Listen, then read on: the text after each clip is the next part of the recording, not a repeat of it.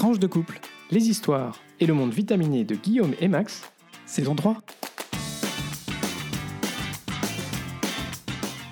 Bonjour, bonsoir, nous sommes Max et Guillaume et on vous souhaite la bienvenue pour ce 19e épisode de la saison 3 de Tranche de couple, épisode qu'on a choisi d'intituler l'Euro Podcast. En effet, le mois de mai, c'est le mois où les titres de nos épisodes ont un sens et ne partent pas trop dans tous les sens. Enfin, on essaie. Ah oui, parce que en fait, euh, sinon, c'est ça n'a pas de sens, c'est ça que tu veux dire? Si, on essaye de faire des fils rouges, on, on se décarcasse beaucoup, on s'engueule beaucoup aussi pour trouver ces titres. On va pas vous, on va Mon pas Dieu, vous, vous n'avez pas idée. Vous n'avez pas Euh, idée. c'est c'est souvent, c'est souvent, c'est souvent compliqué de trouver un titre qui, qui, qui, qui convienne à la fois pour donner une sorte de fil rouge au podcast. Ça, je crois qu'on a un peu abandonné dans la majorité des cas, sauf au mois de mai justement, et, euh, et qu'on puisse accepter tous les deux. Donc au final, c'est toute une histoire de compromis. Finalement, c'est comme l'Union européenne hein, qu'on va fêter euh, d'ailleurs demain, le 9 mai. Euh, c'est toute une histoire de compromis dans la vie. Bon, et, et finalement, c'est aussi une belle métaphore de la vie de couple. C'est faire Tout des fait. compromis aussi. Tout à fait. Communiquer et faire des compromis. Bon, allez, on vous le dit, on vous le répète. euh, Abonnez-vous si vous souhaitez être notifié des nouveaux épisodes. On diffuse cette, euh, ce podcast euh, le lundi tous les 15 jours. Et entre-temps, vous nous retrouvez sur nos réseaux sociaux, sur notre page Facebook, notre compte Twitter, toujours Tranche de couple, comme le nom du podcast. Et vous pouvez aussi nous envoyer une petite beuglante ou un petit mail avec des questions sur tranchedecouple.gmail.com. Ah, il a intégré la beuglante. Je suis tellement fier de lui. Vu, hein, au bout de 12 ans, euh, Oui, c'est ça. Enfin, ça, fait trois ans, de, ans de podcast. On va bientôt fêter les trois ans de podcast. trois ans. Euh, et d'ailleurs, on ne change pas une équipe qui gagne. hein. Euh, depuis trois ans, on vous le demande et on vous le demande toujours aujourd'hui. Partagez, likez, commentez, donnez, mettez des notes sur les réseaux sociaux, sur YouTube, sur Facebook, sur Twitter, partout où vous pouvez. En gros, en substance, faites-nous de la pub, donnez-nous envie de continuer parce que le fait de savoir que vous nous suivez, nous, ça nous, motive et ça nous donne envie de continuer et euh, d'accroître la visibilité de tranches de couple. Et de vous partager cette euh, petite tranche de vie tous les 15 jours finalement. Ah, se dire qu'on parle pas dans le micro euh, juste pour nous-mêmes, c'est pas mal non plus. C'est ça. Allez, on commence euh, comme d'habitude. euh, on vous rappelle, le- ce podcast, il est structuré autour de trois grandes parties. La première, c'est une rubrique d'actu. La deuxième, c'est une rubrique sur la vie de couple. Et le dernier, dernière rubrique, c'est une petite rubrique de découverte. Et donc aujourd'hui, on fait un Euro-podcast parce que demain, c'est le 9 mai, comme je vous le disais, et c'est euh, la journée de l'Europe. Euh, donc c'est une journée euh, de congé pour toutes les personnes qui travaillent pour l'Union européenne, enfin presque toutes. Et on s'est dit que c'était intéressant de faire un podcast qui soit très orienté Europe pour cette occasion. Et peut-être d'ailleurs que euh, le 7 mai, euh, donc samedi, euh, vous avez pu aller vous balader. Il y avait des petites euh, mini journées de l'Europe où vous pouviez, avec des stands, à Bruxelles, vous pouviez visiter les institutions, mais aussi il y avait en général des, stands dans les capitales où, voilà, pour essayer un peu de faire valoriser l'Union européenne et les différents pays qui la composent. Alors aujourd'hui, Guillaume, notre rubrique d'Europe, tu nous fais un petit point sur la conférence sur l'avenir de l'Europe. Tout à fait, on va revenir donc aujourd'hui sur cette conférence sur l'avenir de l'Europe et les propositions qui ont déjà été votées par le Parlement européen. Après un an de réunions et d'idées, la conférence sur l'avenir de l'Europe livrera ses propositions de changement lors d'un événement, donc demain, le 9 mai. Euh, les députés européens euh, ont demandé la convocation d'une convention afin d'apporter au traité de l'UE des modifications euh, nécessaires à ces changements. Mardi, le Premier ministre italien Mario Draghi a également souligné lors d'un débat en séance plénière la nécessité de réformer l'Union européenne pour garantir une croissance économique durable et une transition acceptable. Mais d'abord, revenons sur l'origine de cette conférence sur l'avenir de l'Europe et pourquoi c'est une étape importante dans la construction de l'Union européenne. Alors, en discussion depuis le 2019, retardée officiellement à cause de la pandémie qui a nécessité de remettre euh, de changer l'ordre des priorités, disons, à un certain moment, même si le député européen très fédéraliste Guy Verhofstadt a souvent euh, ironiquement euh, dit combien il y avait le, on aurait pu prendre ce temps justement où certaines personnes avaient un peu plus de temps pour avancer là-dessus. Mais elle a finalement été officiellement lancée le 9 mai 2021 à l'occasion de la Journée de l'Europe, encore une fois, à Strasbourg, avec un discours d'ouverture en présence d'Emmanuel Macron, du président du Parlement européen, Feu David Sassoli, du Conseil du président du Conseil de l'Union européenne, Antonio Costa, c'était le Portugal à l'époque, et de la présidente de la Commission européenne, Ursula von der Leyen. L'objectif de cette conférence est d'arriver à l'aide de la démocratie participative, à prendre le pouls du continent et à envisager notre avenir selon les mots du président Macron. Euh, d'ailleurs, demain, euh, pour la présentation euh, des, conclusions de cette conférence pour l'avenir de l'Europe, on aura aussi la présence d'Emmanuel Macron, qui sera là en tant que président français, mais aussi en tant que président du Conseil de l'Union européenne, et puis Ursula von der Leyen, le tout à Strasbourg. On vous invite à réécouter d'ailleurs un de nos podcasts précédents qu'on pourra retrouver pour, euh, sur pourquoi ce siège à Strasbourg et euh, qu'est-ce que, pourquoi est-ce qu'on fait euh, un certain nombre de, choses se passent à Strasbourg au sein de l'Union européenne. La conférence pour l'avenir de l'Europe, donc retour à nos moutons, présente un an de travail à différents niveaux.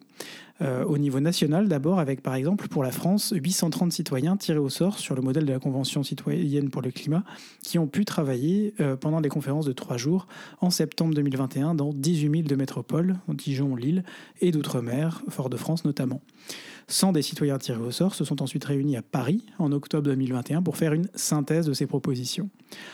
En parallèle euh, vient le niveau de travail au niveau européen. 800 citoyens, tirés au sort également et représentatifs de la population européenne, ont travaillé, principalement par vidéoconférence, Covid et euh, environnement oblige, pour arriver à 178 propositions euh, concrètes, réalistes ou non, on en reparlera après, mais telles que l'interdiction de l'usage du plastique ou les formations gratuites aux premiers soins, en passant par le développement des trains de nuit ou l'amélioration des connexions Internet et mobilité, une économie plus verte et plus circulaire, des droits sociaux.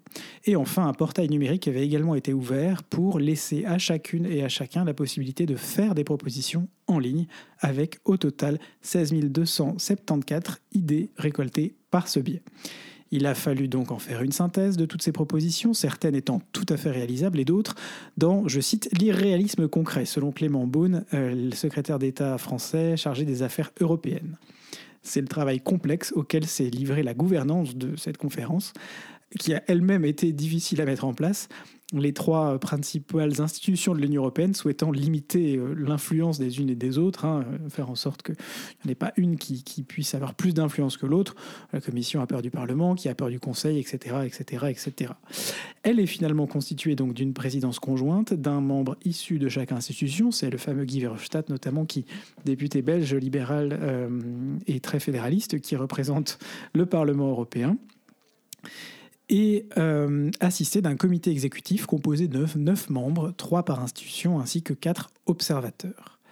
L'originalité de cette conférence et pourquoi elle apporte quelque chose de vraiment différent, c'est que les propositions qui seront officiellement présentées demain ne viennent pas des gouvernements ou des parlementaires, mais bien des citoyens eux-mêmes. Elles ont évidemment, elles sont passées au crible d'un certain nombre de filtres aussi, notamment en termes de crédibilité et de réalisme, mais euh, on a récupéré un certain nombre de, propositions. Certaines prennent plus de place que d'autres, ce qui est d'ailleurs reproché, notamment par exemple la fin du veto euh, au sein de l'unanimité au sein de l'Union européenne, qui a été euh, appelée de ses voeux notamment par le président du groupe PPE, les, plutôt de droite au Parlement européen, Manfred Weber. Euh, ce n'est encore que le début du voyage de toute façon pour toutes ces propositions et on s'attend à des frictions comme souvent dans l'Union européenne, en particulier sur ces sujets très délicats que sont le veto dont on vous a déjà parlé dans le passé.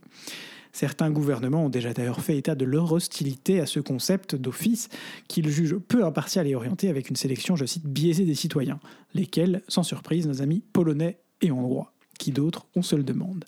En bref, on vous présentera dans un épisode prochain peut-être les grandes lignes de ces, des, conclusions qui seront euh, officiellement euh, présentées demain à Strasbourg.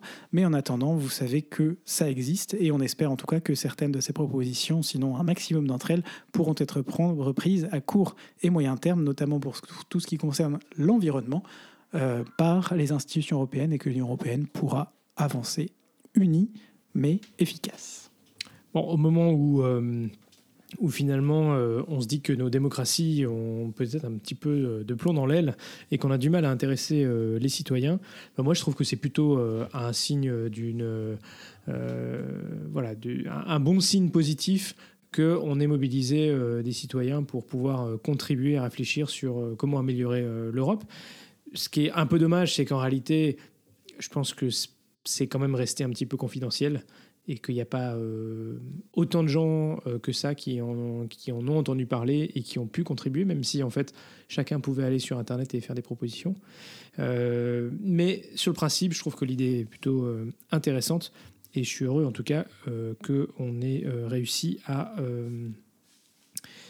avoir cet exercice. Tout à fait, absolument.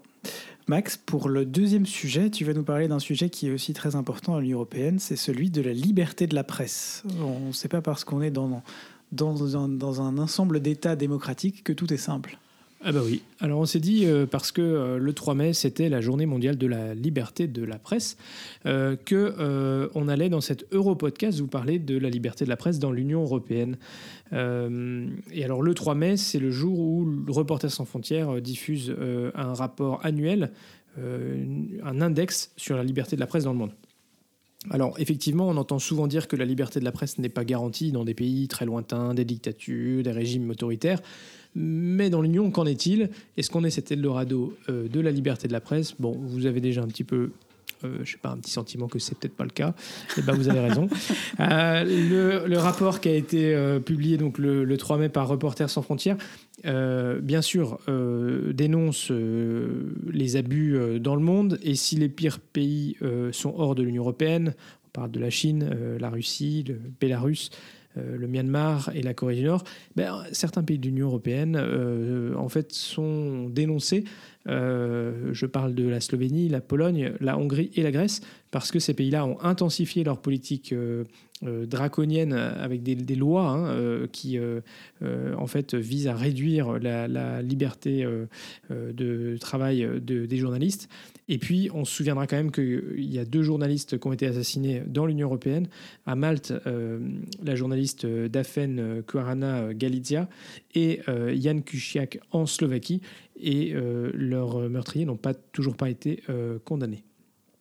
Alors, le rapport euh, de Reporters sans frontières met en particulier euh, le doigt sur, euh, sur la Grèce, en fait. parce que finalement, la Grèce a remplacé la Bulgarie comme le pays de l'Union européenne qui est le moins bien classé en matière de liberté de la presse dans ce classement. on parle quand même d'un classement où la Grèce est au niveau 108 sur 180.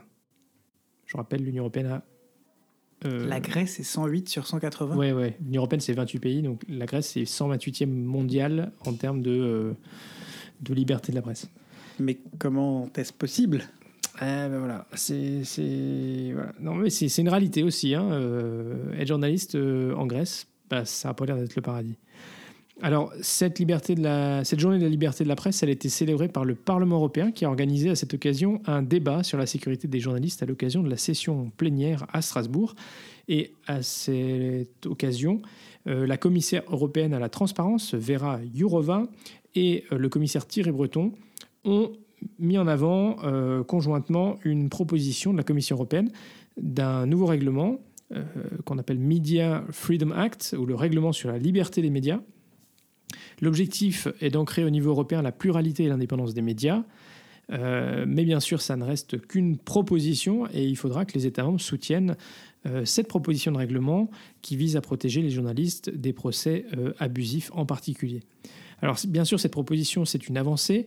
Mais bon, euh, dans certains pays, ceux qu'on a mentionnés euh, notamment, euh, mais ça arrive aussi dans d'autres pays, parfois c'est les services gouvernementaux, la police, qui elle-même brutalise ou arrête les journalistes. Alors dans ce cas-là, ce Media Freedom Act hein, n'apportera pas grand-chose. Certains journalistes n'ont pas aussi manqué de remarquer que si la Commission propose ce nouveau règlement, elle-même est accusée d'être insuffisamment transparente. Et on se souvient par exemple qu'un euh, certain nombre de journalistes avaient demandé à voir le contenu des échanges d'SMS entre la présidente de la commission et le président de la société Pfizer au moment des, euh, hum. euh, du, corona et des lockdowns sans avoir obtenu gain de cause. Et puis plus largement, les journalistes bruxellois se plaignent régulièrement de réponses infructueuses ou insatisfaisantes euh, à leurs requêtes d'information au nom de la liberté d'information. Alors du coup, je me suis dit que j'allais faire un petit, euh, un petit focus sur la question de l'accès aux documents de l'Union européenne, parce que c'est quelque chose dont vous n'êtes peut-être pas au courant, mais qui en fait euh, est quand même assez bien établi. Donc le droit à l'accès aux documents de l'Union européenne est garanti par l'article 15 du traité sur le fonctionnement de l'Union européenne. TFUE. Voilà, qui dit que les citoyens et résidents de l'Union ont un droit d'accès aux documents des institutions, entités, bureaux et agences de l'Union. Et dans la pratique, il y a un règlement qui a été mis en place en 2001 sur la transparence qui précise les modalités de cette disposition. Donc tout citoyen ou résident peut faire une demande d'accès à des documents euh, non publics. L'administration européenne a 15 jours pour répondre et 15 jours supplémentaires en cas de refus opposé à la demande initiale, suivi d'une réitération de la demande. Alors bien sûr, euh, il y a certaines choses euh, que vous ne pourrez pas avoir si c'est lié au secret des affaires, à des données sensibles ou à des procédures de justice. mais il y a aussi un dispositif euh, avec euh, l'ombudsman, euh, qui est le médiateur. L'ombudsman. L'ombudsman, voilà, européen, qui peut être saisi si jamais on considère que la, le refus de répondre à la requête a été était pas suffisamment motivé. Voilà. Alors, je, voudrais simplement dire que c'est un système qui est extrêmement transparent, hein, qui, qui existe, qui demande un engagement important parce que vous l'imaginez, ben, un tel système qui est gratuit pour quiconque en fait la demande, il est largement utilisé. Et donc ça mobilise aussi euh, pas mal de ressources. Parfois ça en mobilise un peu trop, c'est-à-dire que ça demande beaucoup d'efforts. Euh, et, euh, et en tout cas, je, ne suis, je ne crois pas qu'un tel système existe à titre national. Donc il faut quand même reconnaître cette volonté de transparence au niveau de, de l'Union. Et voilà, aucun système n'est parfait, mais au moins avoir ce système-là, c'est plutôt pas mal en tout cas. Merci Max. Alors moi, pour, ce, pour ce petit état des lieux de la presse dans l'Union européenne, on vous mettra peut-être un petit article pour euh, expliquer euh, l'état de la presse euh, en Grèce et pourquoi effectivement est-ce que le pays est, si mal classé. C'est un article qui est paru dans Marianne il y a quelques semaines. Et moi, je voulais juste faire pousser un petit coup de gueule. Hein. Je ne sais pas s'il y a des gens du service de traduction du Parlement européen qui nous écoutent là tout de suite maintenant, mais je constate simplement euh, de façon un peu désabusée que dans un pays, dans une Union européenne où euh, la traduction dans les langues de travail est supposée être systématique, euh, en l'occurrence, le comment les détails des propositions de la conférence sur le futur de l'Union européenne, enfin de l'Europe euh, telles qu'elles ont été euh, synthétisées par le Parlement européen, ne sont accessibles qu'en anglais. Voilà, donc ça ne va pas du tout. Je, on fera un tweet très énervé à ce sujet. Ah bah voilà, effectivement, hein, l'accès, euh, l'accès, il est aussi dans une union plurilinguiste. Tout à fait. On ne reviendra pas sur les à chacun de, de, de pouvoir accéder à l'information. Voilà, absolument. Merci Max on va passer au point Belgitude. Alors aujourd'hui, on a cherché un rapport entre Belgique et Union européenne. Alors moi, je voudrais revenir sur euh, quelque chose de très concret, euh, concret au sens anglais comme au sens français du terme. Je voudrais euh, revenir sur tous ces bâtiments et leurs noms à Bruxelles. Comme vous le savez, Bruxelles regroupe un certain nombre de sièges ou en tout cas de bâtiments de l'Union européenne. On va commencer par le bâtiment Justus Lipsus euh, qui est le siège principal du Conseil de l'Union européenne à Bruxelles. Donc, petit rappel, le Conseil de l'Union européenne, c'est euh, le conseil qui regroupe les ministres sur une thématique particulière euh, et qui planche sur une thématique particulière agriculture, pêche, vous avez culture, défense, affaires étrangères. Voilà, on vous en a déjà parlé. En gros, c'est les États membres. C'est les États membres. C'est ça. Donc, qui était juste Lips Juste Lips était un philologue euh, brabançon euh, du XVIe siècle euh, qui a laissé donc à l'Union européenne un certain nombre de, en tout cas à l'Europe un certain nombre d'écrits. il est laissé écrit notamment sur l'idéal citoyen. Qu'est-ce que c'est que l'idéal citoyen et, et dont s'est inspirée librement l'Union européenne pour construire aussi un certain nombre de, de, de, propositions autour de l'idéal citoyen. Le deuxième bâtiment dont on va parler, c'est le bâtiment Europa, qui est aussi situé euh, sur la route de la Loi, non loin du rond-point Schumann. C'est un bâtiment euh, tout neuf qui a été euh, inauguré encore, restauré intégralement et réinauguré il y a cinq ans en arrière, et qui est le bâtiment du Conseil de l'Union européenne. Je ne vais pas revenir sur le nom de ce bâtiment. Le du Conseil européen. Pardon, du Conseil européen. Oh, tout ceci est très compliqué. C'est les, chefs d'État et c'est là où il y a le bureau donc, de, Charles Michel qui est président du Conseil européen. Comment le bureau de Charles Michel? Euh, hein private joke. Private joke pour les Belges qui écoutent. Pour ceux qui euh, écoutent BLRTL le matin, le euh, matin. Et votez pour moi. Euh, voilà, donc ça c'est notre deuxième bâtiment. Troisième bâtiment, le bâtiment Paul-Henri Spack est avec le bâtiment Altero Spinelli, euh, le siège bruxellois du Parlement européen. Pour rappel, euh, le siège officiel du Parlement européen est situé à Strasbourg. On ne va pas non plus revenir dessus. On vous laissera écouter nos, un de nos épisodes précédents sur lequel on revient en long, en large et en travers sur le sujet. Euh, il s'appelle Paul-Henri Spack en l'honneur de l'un des pères de l'Europe. C'est un Belge euh, qui fait partie des fondateurs avec aux côtés aux côtés notamment de Robert Schuman, par exemple, de l'Union enfin de l'Europe et de l'Union européenne telle qu'on la connaît aujourd'hui.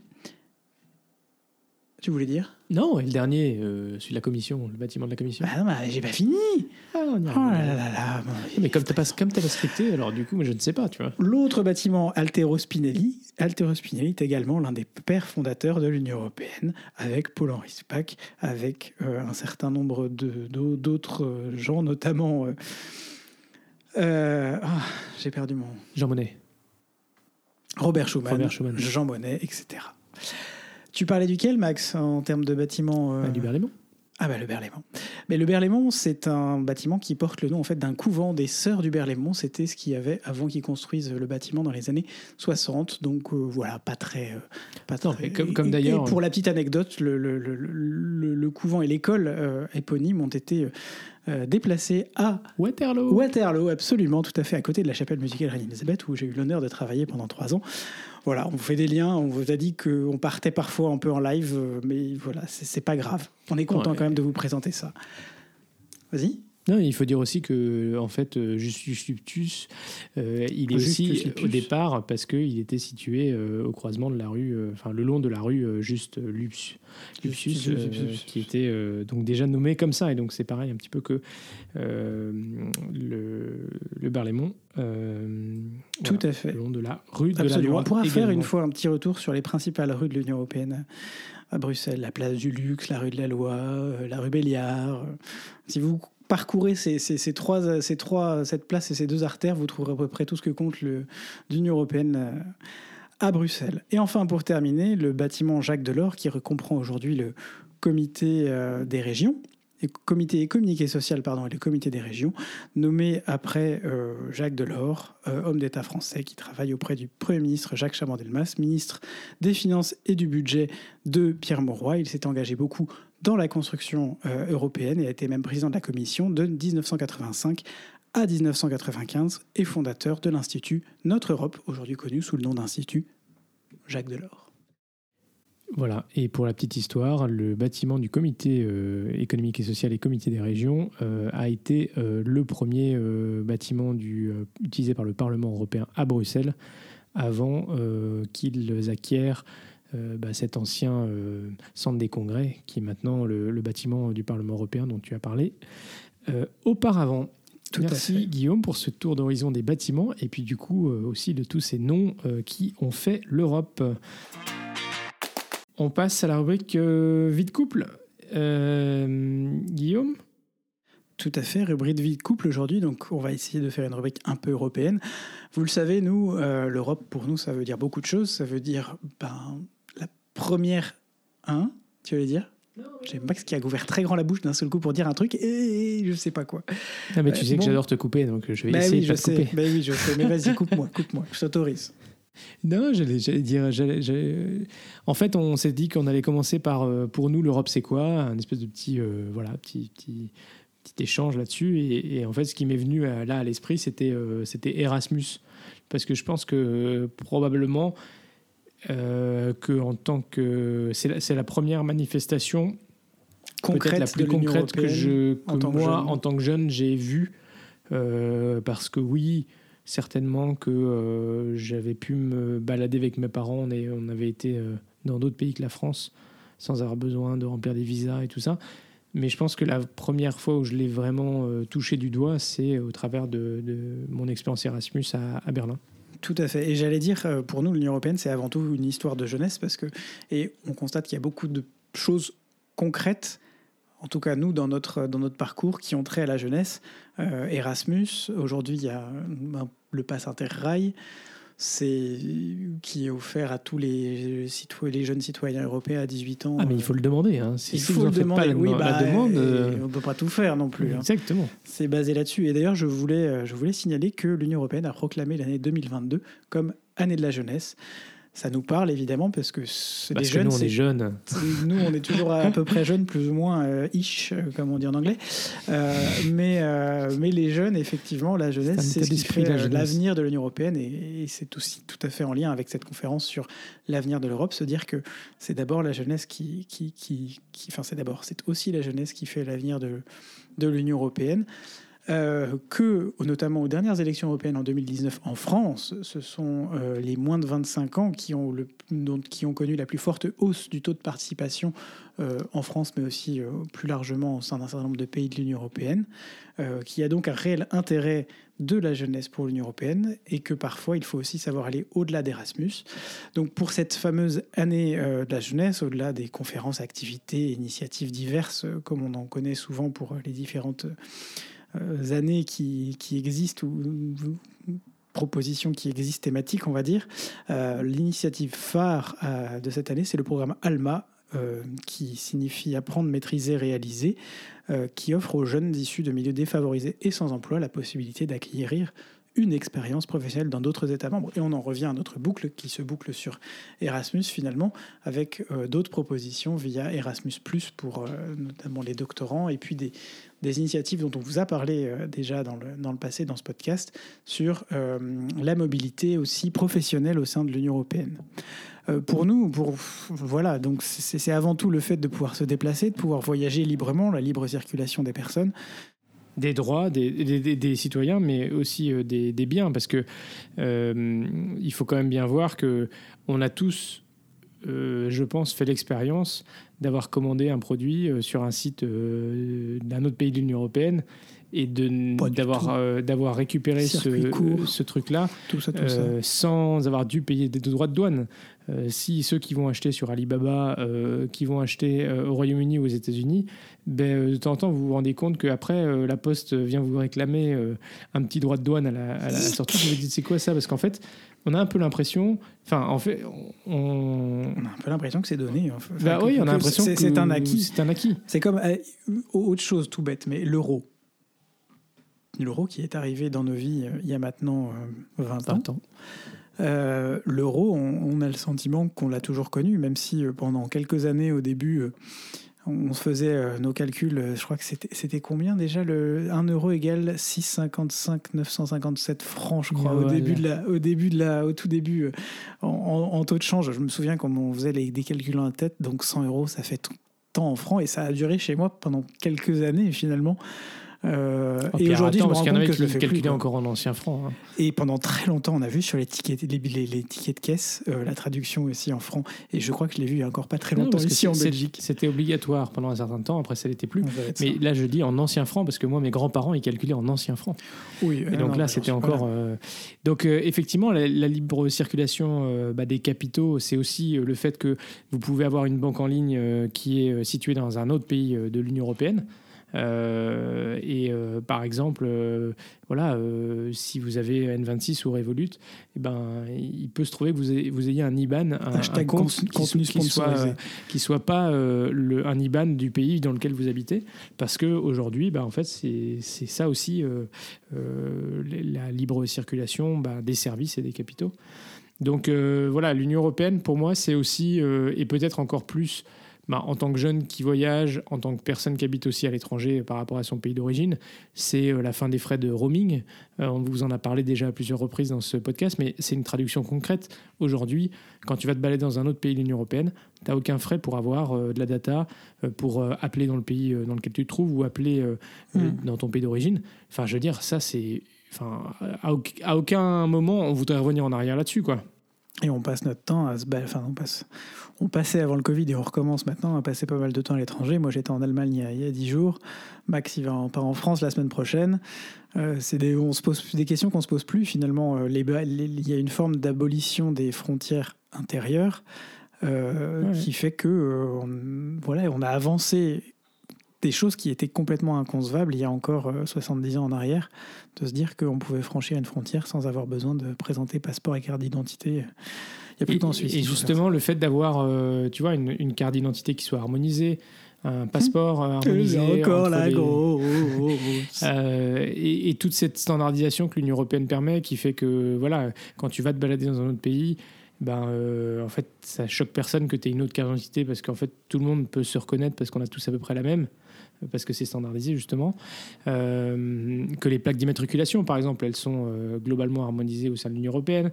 voilà, donc c'est toutes ces petites choses qui quand même font que de plus en plus, on a le sentiment d'être dans un espace euh, européen euh, harmonisé ou de plus en plus proche. Et je pense que pour les citoyens, et en particulier pour les jeunes dont tu parlais des jeunes, euh, en fait, eux, ça fait partie de leur ADN. Ils sont certes citoyens d'un pays, mais ils sont aussi citoyens de l'Union européenne, et ça fait partie de... Enfin, je pense que personne ne voudrait revenir en arrière, et, et bien sûr que je me dis pour tous ces jeunes britanniques qui voilà, ont quitté l'Union européenne, bah forcément, ça, ça a aussi cet impact-là. Cet impact -là. Absolument. Et donc peut-être que bah voilà, ces journées de l'Europe, c'est aussi le moyen de se rappeler pour qu'est-ce que ça veut dire l'Europe parce qu'on oublie on oublie ça, on oublie que euh, en fait il y a beaucoup de euh, projets d'infrastructures, notamment dans des régions qui sont peut-être euh, plus en retard en mmh. termes de développement. Bah, il y a un, un financement de l'Union européenne. L'agriculture, si on, on, a réussi à, maintenir des agricultures euh, en Europe, c'est aussi parce qu'on a eu euh, les subventions en particulier de, en la, France. de la PAC, oui, en particulier en France. Euh, aujourd'hui, si on a des politiques d'aide pour la rénovation énergétique et tout ça, c'est aussi parce qu'on a des programmes européens. Et donc ça, c'est des choses qu'on ne mesure peut-être pas nos pêcheurs. Hein. si, nos pêcheurs aujourd'hui, pareil que l'agriculture, si on arrive à, aujourd'hui aider les pêcheurs, bah, c'est aussi grâce au fait qu'on a une harmonisation et qu'on a des, euh, politiques euh, au niveau de l'échelle de l'Union européenne. Voilà. Donc globalement, vous l'aurez compris, nous on est plutôt euh, très heureux d'être en Europe, très heureux de faire partie de l'Union européenne et on en voit beaucoup de bénéfices. voilà. Donc on va peut-être s'arrêter là parce que le, temps a déjà filé. on reviendra dans notre prochain podcast. Il y a un petit aspect lié entre les droits de circulation, notamment euh, et, les couples. Euh, mais on y reviendra dans notre prochain épisode. Voilà, comme ça, vous avez déjà un petit euh, hint avant de la thématique du prochain épisode. Et alors pour terminer, on voulait vous faire un petit, une petite rubrique culture, culture et Europe. Et donc je voulais vous faire un, un bref petit message sur la capitale européenne de la culture. Mais oui, Max, qu'est-ce que c'est que cette capitale européenne? On en entend souvent parler, on a beaucoup euh, encore en mémoire cette, euh, ce souvenir de l'île 3000 euh, qui a eu lieu il y a quelques années. C'est quoi en fait? Et puis Marseille aussi.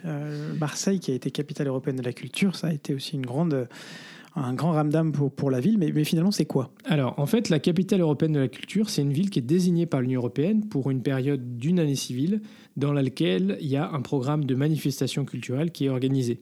Alors, en fait, l'idée de désigner une capitale européenne de la culture a été émise en 1985 par euh, une actrice devenue ministre de la Culture de la Grèce, Mélina Mercouri, et puis par Jacques Lang, ministre de la Culture français, L'objectif, c'était de rapprocher les Européens en mettant en avant la richesse et la diversité des cultures du continent. Le programme est géré par la Commission européenne et le titre attribué chaque année par le Conseil de l'Union européenne avec l'appui d'un groupe d'experts culturels chargé d'évaluer les propositions de villes candidates. Plus de 50 villes ont ainsi été désignées depuis le début du programme. La préparation d'une capitale européenne de la culture est souvent l'occasion pour les villes désignées de mettre en place des programmes de renouvellement urbain, de mettre en avant ou de changer l'image de la ville et de lui faire gagner un profil international. Parce que oui, en fait, ça attire beaucoup, beaucoup de visiteurs quand on a la capitale européenne de la culture. Alors il y a un tour de rôle entre les différents euh, pays des, des 27 euh, membres de l'Union européenne. Euh, et en 2028, bah, c'est la France et la République tchèque qui ont à nouveau cette opportunité. La dernière fois pour la France, c'était en 2013. Et la compétition est déjà lancée car effectivement, les retombées, je le disais, sont nombreuses en termes économiques, mais aussi d'image.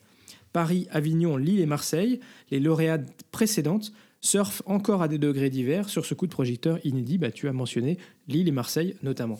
Alors concrètement, les candidatures devront être déposées en décembre 2022 et le choix de la finaliste sera fait en 2024. Donc il y a à peu près une année de concours. Euh, et puis ensuite, euh, cette euh, finaliste aura 4 ans pour se préparer et elle reçoit une subvention d'un million et demi d'euros de l'Union européenne. Alors aujourd'hui, les villes françaises sont déjà dans les starting blocks. Saint-Denis, Nice, Reims, Bourges, Amiens, Clermont-Ferrand, Bastia, voilà déjà quelques noms. Elles rivalisent aussi pour essayer d'attirer dans euh, leur, euh, pour la construction de leur candidature des personnalités qui feront la différence, mais aussi euh, parce que par exemple, elles ont déjà préparé des victoires, des candidatures victorieuses, soit elles cherchent aussi à se démarquer par leurs propositions, alors que la meilleure proposition gagne. Absolument. Merci Max pour euh, cette dernière rubrique. Euh, ben voilà, c'est déjà la fin de ce 19e épisode. Euh, si ce podcast vous plaît, faites-le découvrir autour de vous et n'hésitez surtout pas à mettre une note sur Apple Podcast, mais aussi sur Spotify, où vous pouvez mettre désormais également une note. Prenez deux minutes pour le faire, ça aidera à la visibilité et à notre motivation. Et puis, comme d'habitude, vous pouvez mettre un like sur YouTube ou un pouce bleu sur Facebook. Et surtout, surtout, partagez l'épisode euh, pour euh, aider à le faire connaître. Voilà, il sortira comme d'habitude le lundi tous les 15 jours. Bon, les plus, les plus taqués, les plus euh, pressés ont découvert le truc, c'est qu'on le diffuse en fait en avant-première le dimanche soir. D'ici au prochain épisode, on vous embrasse, portez-vous bien, profitez du soleil parce qu'il est là. Et gros gros bisous. À très vite pour de nouvelles tranches de vitamine D. Ha ha ha. Bisous